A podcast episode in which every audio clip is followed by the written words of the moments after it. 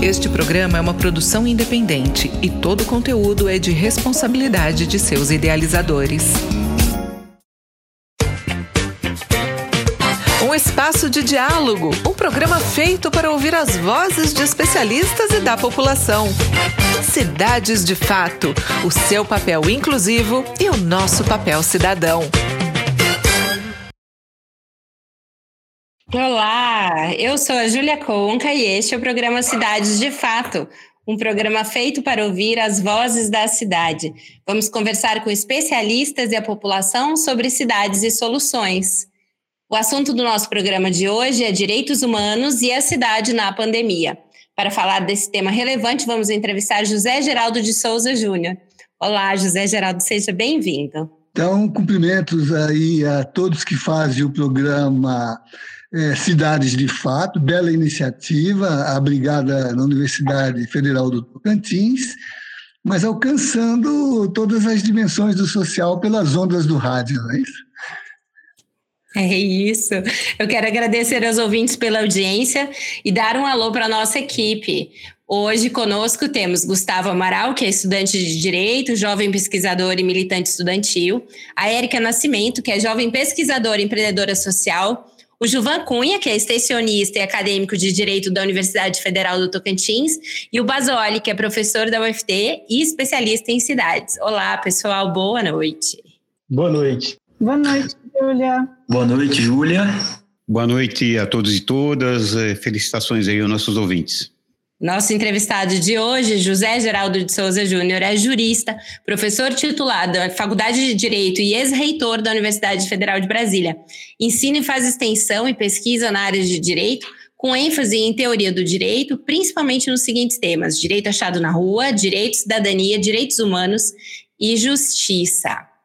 José Geraldo, nosso programa é dividido então em dois blocos. Para dar início ao primeiro bloco, nós temos as perguntas dos estudantes. É com vocês. É, bom, para nós começarmos aqui a nossa conversa e para contextualizar uh, o assunto de hoje, eu queria saber se você poderia me dizer o que, que é o direito achado na rua e como ele conversa com os direitos humanos. Oh, muito bom, Érica. É, como diz Violeta Parra, me gustam los diantes. Quando eu fui reitor, tive grande apoio dos estudantes e no meu discurso de posse eu disse que os estudantes acertam até quando erram. É a minha confiança nessa capacidade generosa que eles têm né, de abraçar as causas. Agora mesmo acompanhei os estudantes de direito da UNB, da USP e de outras instituições que elaboraram uma belíssima peça de impeachment é, que está depositada lá, é, uma das 100 que estão lá no, na Câmara esperando a, a, a responsabilidade política para discutir esse descalabro que estamos vivendo. Né? O direito achado na rua cuida disso, cuida de é, considerar os protagonismos dos sujeitos, pensar que o social e o jurídico são construções é, desse protagonismo, né? É, e, por conseguinte, é na sua agenda que estão as condições de afirmação é, das subjetividades que se emancipam no social, né? sobretudo em sociedades tão hierarquizadas como a nossa, que vem da experiência decolonial, né? É, e que essa hierarquia e segregação se colocam em elementos extremamente alienadores do humano, o racismo, o patriarcalismo, o patrimonialismo e a subordinação de classe na é, forma de produzir a acumulação da riqueza social, né? Então, os sujeitos são a força é, desse processo de instituição do social e dos direitos. Os direitos são construídos no social, por isso que o direito achado na rua parte desse pressuposto. Usou a metáfora rua porque ela tem um significado é, imaginário né, na nossa capacidade de pensar a realidade. Né? A rua é uma expressão é, da presença das comunidades, dos agentes políticos no espaço da sociedade, né? A rua é uma representação é, metafórica do espaço, do espaço onde as sociabilidades acontecem. Né? No caso do direito achado na rua, foi uma inferência artística, porque o nosso formulador, o professor Roberto Lira Filho, que era poeta e tinha uma leitura muito atenta e é, afinada com as contribuições marxistas, né? traduziu um pequeno poema do Marx é, que dizia assim: Kant e Fichte buscavam o país distante pelo gosto de andar lá no mundo da lua. Eu, por mim, tento ver, sem viés deformante, o que pude encontrar bem no meio da rua. Então, o professor Lira dizia que queria aplicar ao campo dele, o direito, essa representação artística de Marx e pesquisar o jurídico no social, não, na, não no institucional, no espaço das sociabilidades, não na cristalização, seja ela em instituições ou em artefatos normativos, legislativos, porque os direitos são relações, né? É, então, o direito de estar na rua é isso. E aí, nessa experiência, pela extensão, pela pesquisa, identificar as construções do jurídico nesse processo, catalogar essas construções. Não foi assim que o direito urbanístico surgiu, o direito à moradia surgiu, né? é, as cidades de fato se constituíram como realidade que interpelam os poderes e as expectativas de reconhecimento, né? Então, o direito achado na rua é isso. E, funcionalmente, Érica, foi um programa de capacitação de assessorias jurídicas populares. Hoje estamos caminhando para o décimo volume de uma série que começou há 30 anos como uma introdução crítica ao direito, e o último, a introdução crítica ao direito como liberdade. Há um que é a introdução crítica ao direito urbanístico. Depois vamos voltar a falar nele. É, e também tem uma outra coleção na editora Lumen Uri, chama Direito Vivo, que é trabalhos de estudantes, pesquisadores, extensionistas sobre temáticas emergentes, né, que é, envolve o resultado de suas pesquisas é, nesse campo.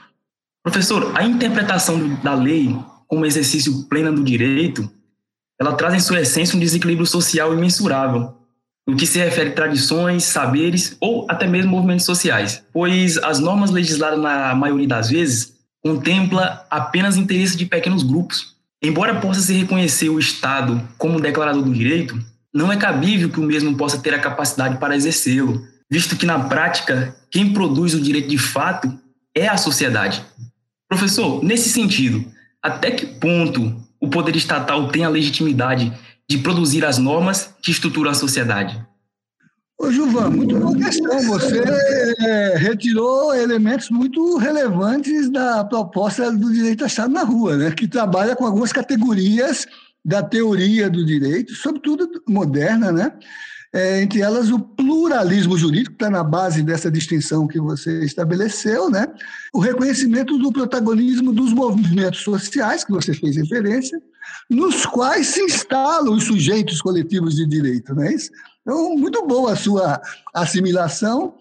E ela começa porque é, pretende separar isso que, em geral, se procura confundir, direito igual a lei. O direito e lei não são a mesma coisa. É, a lei é um artefato, é uma maneira de formalizar uma mediação de reconhecimento de demandas sociais, por inclusão na sociedade, por participação na política, por distribuição equitativa dos bens socialmente produzidos, né? E às vezes a lei até está em contradição com o direito, né? Então a primeira coisa é separar direito de lei, que é o que você fez. E nisso é, levar em conta que o que estabelece essa unidade é o fato de que o mediador é, que se coloca como quem pretende dominar, monopolizar esse processo é o Estado, mas o Estado também é uma construção histórica, ele não existia há 200 anos. Nem a palavra Estado existia, foi Maquiavel quem a usou pela primeira vez. Então, isso que a gente chama de Estado, né, é uma construção da modernidade como articulação do processo político de organizar seu sistema de poder. Então, os estados são construções, as sociedades existem. são dimensões associativas é, dos indivíduos que se relacionam, interagem, né? produzem e reproduzem a sua existência social. As sociedades existem. Os estados são feitos, são construídos, são realidades, mas são realidades artificiais. Então a questão é de que modo, nesse processo, é, sendo uma realidade artificial, nós podemos ou não ter uma participação nessa institucionalização formal da estrutura estatal, que é uma estrutura burocrática, que é uma estrutura é, normativa, regulatória, né? E aí, para responder especificamente a sua questão, é, dependendo da nossa capacidade de atuar agindo como gestor do processo burocrático que forma o Estado, ele será mais participativo, menos participativo, mais democrático, menos democrático. Nós estamos vendo isso hoje no Brasil, nessa tensão não é? Entre esses grupos, esses setores que se segmentam, que se apropriam do aparato do Estado, que colonizam o Estado, né, que privatizam o Estado, né, enquanto que o social quer que ele se democratize, que ele se expanda socialmente é, por meio da distribuição justa dos bens públicos, das políticas, sistema único de saúde, por exemplo, a política urbana, né, é, e por conseguinte, quanto mais democrático for o Estado, mais capaz de fazer a mediação entre o direito e as leis, quanto menos democrático, mais apto a transformar seus interesses em leis e subtrair dos direitos as lutas sociais por autonomia, autonomia, autonomos, de dar-se a si próprios o direito, né? Nomos em grego é direito, né? É, e por emancipação, humanizar-se, quer dizer, é, construir as bases de reconhecimento das lutas sociais por uma contínua e permanente humanização. Nós não nascemos pessoas humanas. Biologicamente, nós não somos determinados pela condição celular. A humanidade é uma construção na história. E por isso que a gente assiste os movimentos de emancipação. Os índios que se reivindicam humanos, os africanos na diáspora é, escravizados que se reivindicam humanos, as mulheres que se reivindicam humanas, né? no sentido de que também não se nasce mulher, se torna mulher, como dizia Simone de Beauvoir. Então é mais ou menos isso é, que eu gostaria de dizer, né? Um Estado que abre, não quer dizer que ele entregue, quer dizer que a gente conquiste, né? A nossa capacidade de participar nas estruturas que ele funcionaliza será mais democrático ou menos democrático. Quanto mais democrático, mais a lei, que é um modelo é, funcional de é, redução das subjetividades no jurídico, será uma lei é, legítima. Quanto menos participação, menos legítimo. Não é por acaso que agora, nesse processo que a gente está vivendo, que eu mencionei de privatização, de securitização, é, de mercadorização da vida, os agentes políticos que se instalaram no Estado querem exatamente eliminar a participação, extinguir os conselhos, impedir é, o protagonismo dos sujeitos, criminalizar a reivindicação social, transformar em norma de tipificação terrorista as ações de é, cumprimento nas, nas atividades políticas do, das promessas do direito, por exemplo, da Constituição, a promessa da reforma agrária, não é isso? a promessa é, do uso social da propriedade. Não é isso? Então, é nesse sentido, Gilvan, que eu acho que a nossa questão se resolve. Boa pergunta, hein? José, muito bem-vindo. Estou muito feliz de estar conversando com você nesse momento, que é o Gustavo. Eu queria ah, pontuar uma questão. Você falou de democracia, eu acho que a gente vai andar nesse, nessa seara agora. A gente tem na história do, da democracia brasileira modelo representativo, né, que já é institucionalmente resistente ao elemento popular, né, é, o demos, né, que significa o povo, ele vem sofrendo uma ofensiva conservadora cada vez mais imponente, como você bem é, situou. A gente pode lembrar de massacres nas favelas, retiradas de direitos conquistados a sangue e suor, é, e uma crescente desinformação que mina a própria população sobre os seus interesses, né? Isso não é de agora, é, mas a gente vê que cada vez mais isso é naturalizado. Eu posso lembrar exemplos como o governo do Beto Richa, no Paraná, e a caçada aos direitos previdenciários dos trabalhadores da educação em 2015, a morte de Marielle em 2018, as fake news nas eleições presidenciais, ou mais recentemente a reforma administrativa, como o senhor citou, o massacre de, de Jacarezinho, no Rio de Janeiro, esse ano, e as fake news mais letais ainda agora na pandemia, propagandeadas pelo próprio governo federal. Exemplos aqui no Brasil não falta, chega a ser até um padrão que vem se formando de investida conservadora com os desmontes dos direitos pelas vias institucionais. Com isso, a minha pergunta é: como é que ficam os direitos humanos frente a esses ataques institucionais? Essa guerra híbrida de interesses, com cada vez mais a naturalização da desumanização da cidade. Com uma investida tão forte, o que, que vira o nosso comum hoje? Essa é uma questão importante, porque às vezes é, uh, nós até nos confundimos um pouco ao tentar estabelecer o entendimento sobre esse tema. Por exemplo, direito e direitos humanos. Né?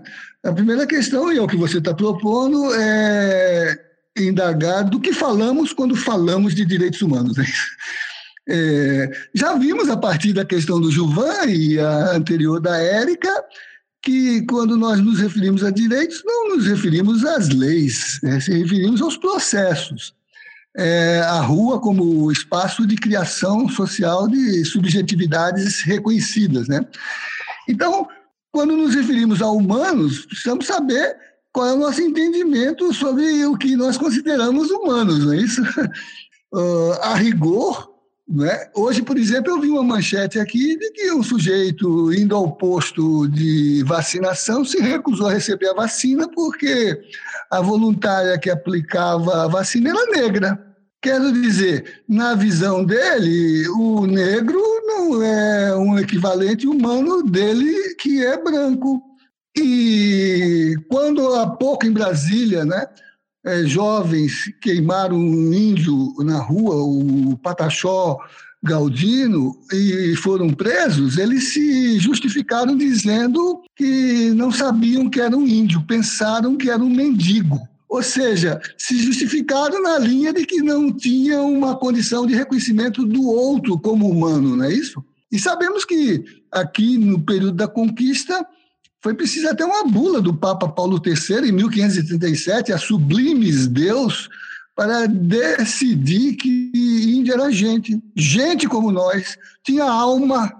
Por isso que o Papa Francisco atualmente fala em realmar realmar o social, criar condições de garantir a dignidade dos sujeitos. E para ele, a, dignidade dos sujeitos é a afirmação de uma teologia escorada em três T's: terra, teto, trabalho, não é isso? Que é, alude ao fato é, de que quando nós é, estamos falando de humanos, nós estamos disputando uma categoria e disputando num sistema como o nosso, que foi colonial até bem pouco tempo.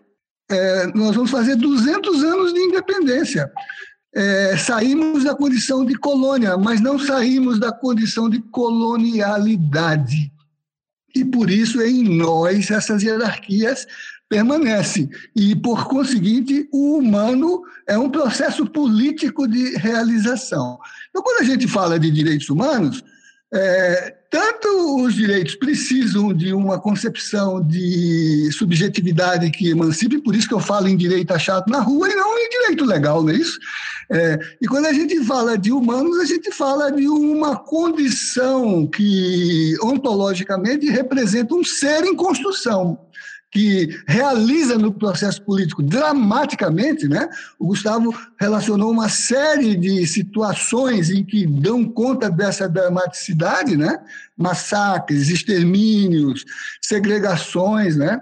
Então, os direitos humanos, por exemplo, não podem ser as leis só, não podem ser as declarações só, não podem ser os monumentos só. Vocês viram que há pouco, quando se discutiu a condição de que a negritude importa nas situações que vivenciamos na Europa e nos Estados Unidos, a rebeldia cuidou de derrubar as estátuas, porque as estátuas representavam simbolismos de colonizadores, de escravocratas.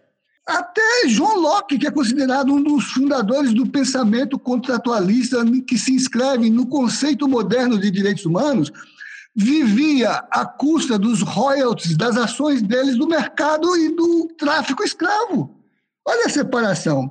Então, os direitos humanos não são os monumentos, não são sequer as ideias. Porque aquilo que é colocado como representação doutrinal dos conceitos que nós aplicamos, muitas vezes são ideologias que é, reduzem a nossa percepção da realidade para enviesar as concepções que a gente tem de homem, de mulher, de criança, de índio, de povos que não pertencem ao centro do desenvolvimento econômico. Né? Então, os direitos humanos, o que são os direitos humanos? Os teóricos críticos do sistema, eles aludem ao fato que eles são as lutas por afirmação histórica da dignidade do humano, as lutas por reconhecimento da dignidade do humano. É como fala, por exemplo, Joaquim Herrera Flores, Davi Sanches Rubio, Boaventura de Souza Santos, e nós no Direito Achado na Rua. Eu tenho um livro escrito com meu colega é, Antônio Escrivão, se chama Para um Debate é, é, Teórico, Conceitual e Político sobre os Direitos Humanos. E ali a gente diz isso. A história dos direitos humanos não é a história das ideias, não é a história das declarações, não é a história das, é, das normas jurídicas. A história dos direitos humanos é a história dessas lutas por dignidade e por reconhecimento das subjetividades que se emancipam. Então, eu acho que um pouco é por aí essa discussão, e é por aí que nós devemos, por exemplo, pensar qual é a relação entre é, cidades de fato e cidades é, é, legais, não é isso? Eu acho que, no momento, a, a, a melhor expressão do direito à cidade é a marreta do padre Júlio Lancelotti. Já antecipando uma possível questão que a Conca vai me fazer. É a marreta do padre Júlio Lancelotti. São os dez mandamentos modernos. O mandamento moderno é, da nossa visão teológica do mundo é meter a marreta nos obstáculos sociais, nos obstáculos urbanos que inibe a presença do social nas cidades onde nós construímos as nossas relações. É isso, é, é genial. Eu concordo com o senhor em gênero, número e grau. É, em vez de distribuir é, portarias e normas, vamos distribuir marretas, não é isso? Especialmente para que as pessoas possam pelo menos dormir, né? É. Então, agora, José Geraldo, nós vamos para um segundo bloco, onde temos a conversa com o especialista. E agora quem faz a pergunta é o professor Basoli. José Geraldo, agradeço aí a, a sua disponibilidade de estar conosco. É, é, o direito achado na rua, né, ele, ele, ele, traz a introdução crítica ao direito urbanístico, né? Uhum. É, é, aí você entende que esse trabalho seja uma contribuição efetiva para o direito à cidade? Então, o direito urbanístico, como um volume da série O Direito Achado na Rua, é o nono volume. Agora estamos saindo com o décimo volume. Então, é atualmente né, o volume mais recente, porque o décimo ainda está no prelo, já está na editora, mas ainda não saiu. Então, o volume 9 é o mais atual. E é curioso que nós tenhamos caminhado exatamente para o tema do direito à cidade e o direito urbanístico. Aliás, o professor tem um texto do livro, junto com uma colega daí da universidade, a, a Nayara Galieta Borges, não é isso? E o texto de vocês é exatamente a participação social na revisão do plano diretor de Palmas e a interpelação ao, ao judiciário diante de sua função política. Não é isso? Olha só, bastaria é, o seu texto, professor, para responder a sua questão. Quer dizer, a agenda de construção de todos os direitos, pela mediação é, do direito do trabalho, pela mediação é, é, do direito inscrito na justiça de transição, das, o direito das mulheres, no direito urbanístico, ele passa por ressignificar as formas de reconhecimento das condições de dignidade da vida dos sujeitos no seu habitat, no seu lugar de sociabilidade, no seu lugar de convivência, onde eles escrevem a sua história. É, e por isso o direito urbanístico ser capaz né, de é, é, interpelar todas essas formulações a que acabei de me referir é, na discussão com os colegas aí no bloco anterior. Né? Basta ver que, a rigor, uma primeira grande interpelação. O direito urbanístico surge é, interpelando todos os campos do direito positivo tradicional. Interpela o direito civil, porque rompe com a tese de que a propriedade é um bem absoluto e pede uma função social para a propriedade, não é isso? Para poder é, realizar interesse social, moradia, condições de vivência, bem viver, dignidade da vida, à luz de uso dos serviços que a cidade oferece e que a sua população precisa usufruir.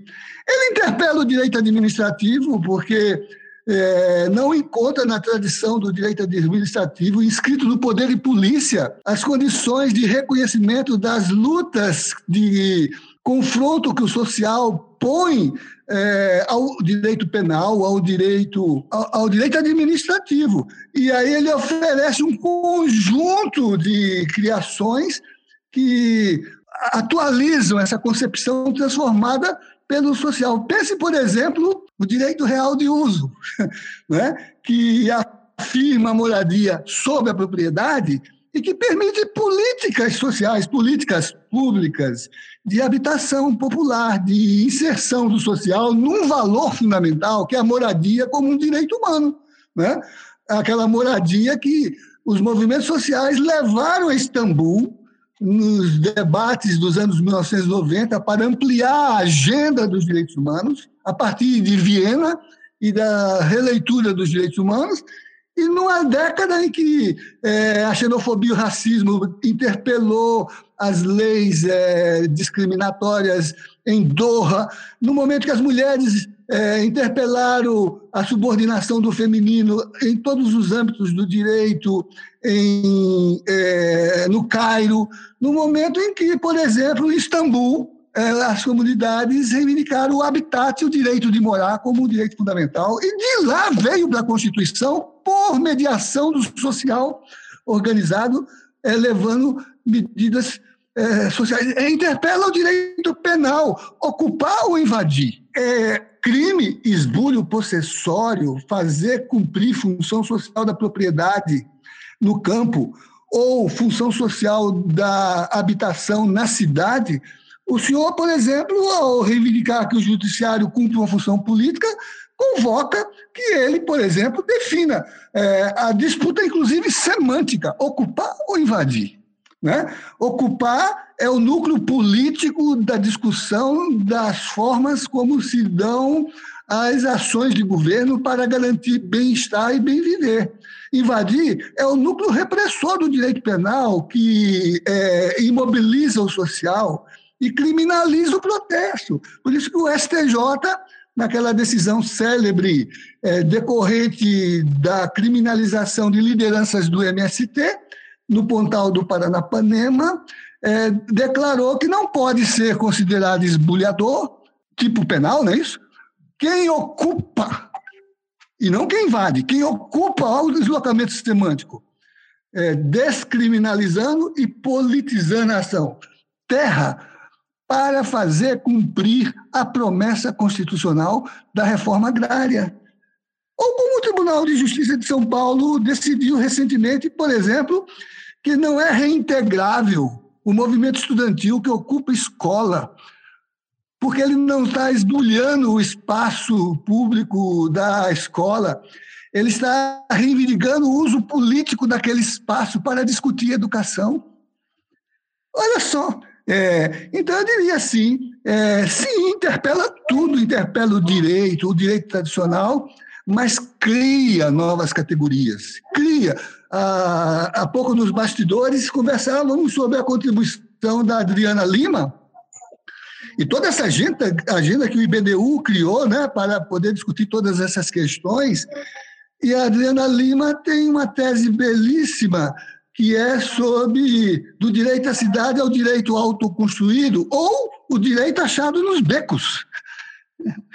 É, de como, é, no espaço segregado da disputa por território na cidade, né, as comunidades se organizam e fazem circular na porosidade das interlegalidades a emergência de novos direitos e da modificação das posturas públicas. Disputam o direito à cidade e disputam o plano diretor para configurar a sua participação social no plano diretor, não é isso? Eu acho que é assim, não é não, é, Conca? É sim, professor. É sim. E eu vou aproveitar que o senhor afirmou a interpelação do direito à cidade com todos os demais ramos do direito, especialmente nas questões do bem-estar, do bem viver, da dignidade. E eu gostaria de trazer a questão do mundo do trabalho que mesmo antes da pandemia já vivia uma grande crise. Eu ouvi o senhor citar o Roberto Lira Filho em um evento afirmando que enquanto todo direito não for direito do trabalho, ele não terá se realizado enquanto promessa e enquanto vocação. Então, o direito do trabalho, enquanto um direito que converge e se correlaciona com todas as demais áreas do direito também, especialmente quando falamos em direitos humanos do trabalho, em emancipação dos grupos vulnerabilizados e dignidade no trabalho, eu gostaria de saber do senhor como é que o senhor enxerga, então, a resposta do mundo do trabalho aos efeitos da pandemia. Eu até, é, Júlia, estou organizando um segundo volume para uma obra que a De Plácido me encomendou e que já publiquei, que é Direitos Humanos e Covid-19, os grupos vulnerabilizados, não são os grupos vulneráveis, eles não são vulneráveis por conta de uma condição natural, eles são tornados vulneráveis, eles são vulnerabilizados no contexto da pandemia. Então, nós trabalhamos várias questões ali, e o editor é, é, ficou satisfeito, me pediu um segundo volume, e o segundo volume vai ser exatamente o mesmo título, Direitos Humanos e Covid, aí sim, as respostas sociais à pandemia. Porque é, nós nos demos conta de que as respostas governamentais entraram em colapso. Olha a CPI aí mostrando isso claramente, né? E se não fossem as comunidades indígenas, quilombolas, ah, se não fossem, ah, ah, vamos dizer assim, as várias estratégias eh, que mostraram um social ativo, né? dando respostas nas comunidades, em Paraisópolis, em Araraquara, né? A, a tragédia seria enorme. Isso não foi maior porque foi o social que criou o SUS, não é isso?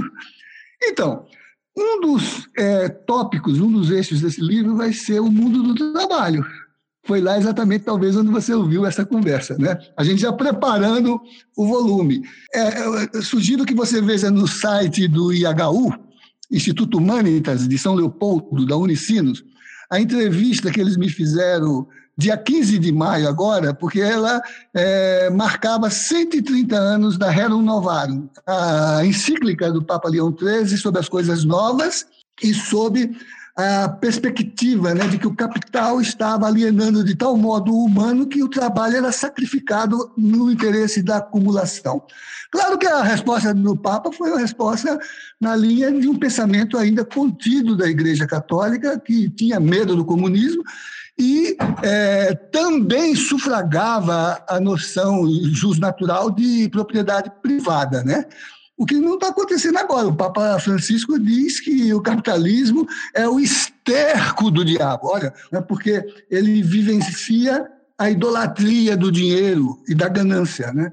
É, então, sim, eu penso que o que é, contribui para que nós nos humanizemos é o trabalho. E é exatamente a condição do trabalho que dá as bases do social, porque é o trabalho que é o mediador da justa distribuição. Por isso que, é, curiosamente, é, de Lucas nos Atos dos Apóstolos a Marx no Manifesto Comunista de 1848, a representação da justiça está definida como um social que se organiza quando os trabalhadores trazem o produto do seu trabalho, que passa a ser distribuído a cada um conforme a sua necessidade. Então, enquanto você não tiver uma sociedade em que o trabalho seja o agente da acumulação e a acumulação seja a base de, uma distribuição igualitária conforme as necessidades, né? Nós não teremos uma sociedade fundada na dignidade dos direitos e dos direitos humanos, né? Não é uma coincidência que entre a visão teísta de Lucas e Paulo, os dois trabalharam juntos na produção dos Atos, e do ateu Marx, é isso? É, ambos tenham pensado que a dignidade do humano é mediada pelo trabalho? Exatamente porque, conforme Marx diz, os trabalhadores não pedem privilégios, eles pedem o quê? Eles pedem direitos iguais e o fim de todo o domínio de classe. E o igualador das relações sociais para extinguir o domínio de classe é o trabalho, porque é, o domínio de classe vem daquele que se apropria do trabalho, acumula é, egoisticamente e aliena aquele que produz a riqueza da apropriação de sua parte na produção da riqueza, né? Por isso que também lá no, nas epístolas, Paulo diz que quem não trabalha não come. Está lá na segunda aos Tessalonicenses. E outra vez, olha que curioso, é, é o artigo décimo da Constituição da China comunista. O Estado adota o seguinte princípio socialista: quem não trabalha, não come. Interessantíssimo, professor, interessantíssimo. Professor Basoli, já gostaria de fazer mais alguma pergunta? Ok. É, bom, professor, é, as práticas urbanas insurgentes e de resistência, é, as práticas da marreta, elas conseguem quebrar as pilastras do conservadorismo é, em contraposição à função social da propriedade? Olha, é aí que reside o conceito que baliza esse programa. A cidade, de fato, é essa que quebra essas barreiras, é essa que quebra o zoneamento elegante, que é, rompe com a sofisticação dos planos, né? Por exemplo, aqui em Brasília, nós vivenciamos uma experiência riquíssima, que foi é, habitarmos uma cidade que nasce do desenho inspirado do urbanista e do arquiteto, né? Lúcio Costa, Niemeyer, e que foi projetada para ser bonita e funcional, como está lá no plano. Civitas e Urbis, bonita e funcional, é, edificada conforme as escalas previstas no plano a escala gregária, a escala bucólica, a escala monumental, a escala arquitetônica, né? Essa é, prancheta viva, né, que é Brasília, né, e celebrada, né, de grandes arquitetos que visitaram a cidade a grandes intelectuais, Drummond, Clarice Lispector, todos eles fizeram é, ou poesia ou crônicas sobre Brasília. É, numa sociedade assim, é, segmentada, compartimentada, é, distribuída, o social fica onde? o social fica onde? O social se insurge Logo depois de edificada, a primeira ação política foi devolver para a origem os migrantes que vieram construir a cidade. É, e que ficaram acantonados na periferia, em acampamentos, em construções provisórias. E eles se rebelaram, eles pegaram a marreta e se mantiveram no espaço, dizendo que construímos Brasília e queremos permanecer nela. E é, disseram nas suas argumentações que para é, disputar a narrativa sobre a cidade era preciso considerar o protagonismo social, a história social e construir a polis. Ao lado da Civitas e da URBS, construir a polis. Mas aí eles disseram, mas a polis não é obra do urbanista, é obra do povo. É obra do povo. Aí a gente chega aqui em Brasília, à beira do Lago Sul, onde está instalada a Escandinávia brasileira, né? O IDH do Lago Sul aqui é igual ou superior ao da Escandinávia. E essa comunidade se instala e diz: daqui ninguém me tira. Resiste, reage. É, e constrói o fundamento é, inscrito é, na historicidade e nos direitos humanos de luta por reconhecimento e conseguiram se fixar lá na comunidade. Tiveram que lutar contra laudos técnicos, laudos ambientais, laudos é, é, é, é urbanísticos e enfrentar o sistema de justiça e estão instalados ali e quando você entra na cidade, está ali um outdoor na entrada tosco, mas com a seguinte inscrição: aqui tem história. Então, sim, é, a minha resposta é essa, é de que é uma dimensão protagonista dos sujeitos que escrevem a sua história na montagem do plano e mete a marreta nos obstáculos. Né? A marreta são as ocupações, a marreta são as resistências, as marretas são as alianças, são é, as formas de discursividade para fundamentar as suas reivindicações, e eles venceram a legislação, venceram a jurisprudência, venceram a disputa econômica sobre o território e venceram o conceito de cidade, disputaram a narrativa do conceito de cidade. E construíram a polis a cidade, de fato, é uma cidade imaginada, é uma cidade que o povo realiza, é uma cidade que reconstrói a visão do direito e transforma a concepção de cidade e de direito urbanístico. Que é um pouco o que você, João Panara, escreveram aqui no livro, e é tudo que esse livro tem. Você mostrou há pouco ele aí, são quase 600 páginas né, de é, riquíssima contribuição em todos os campos. É, a competência desse campo, que não nasceu é, dos códigos, nasceu das práticas. Não nasceu da cidade planejada, desse, nasceu da cidade imaginada, da cidade construída no social, aquela cidade invisível que o Ítalo Calvino fala. Né? É, é isso. Acabei é. de fazer uma indicação de um livro para você, né, Que Julia? bom, eu ia, eu ia exatamente já mencionar isso, que eu, eu gostaria que o senhor fizesse as suas considerações finais, porque a gente vai chegando ao fim do programa de hoje, infelizmente. E aí, é, se o senhor gostaria de complementar alguma coisa sobre o seu conceito de cidades de fato, que já foi mencionado algumas vezes e que é impressionante também, sobre a indicação do livro.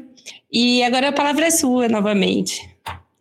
Então, é, as considerações finais é no sentido da alegria e da satisfação de ter estado com vocês no programa, riquíssimo, projeto muito é, valioso, né, porque cria-se essa comunicação viva entre a universidade e a sociedade, né, é, numa cidade que é planejadinha, não é isso? que é toda é, é, feita para segregar, hierarquizar, né? Parece o Barão Haussmann fazendo né? É, e que certamente vai precisar de muita marreta para poder integrar o.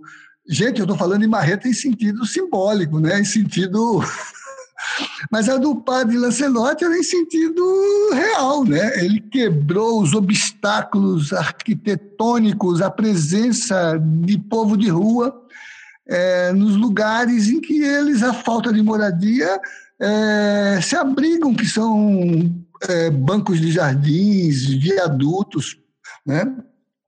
Então, é uma alegria poder estar com vocês, né? Eu acabei de fazer a indicação de um livro que o Direito Achado na Rua oferece como base para discutir todas essas questões, né?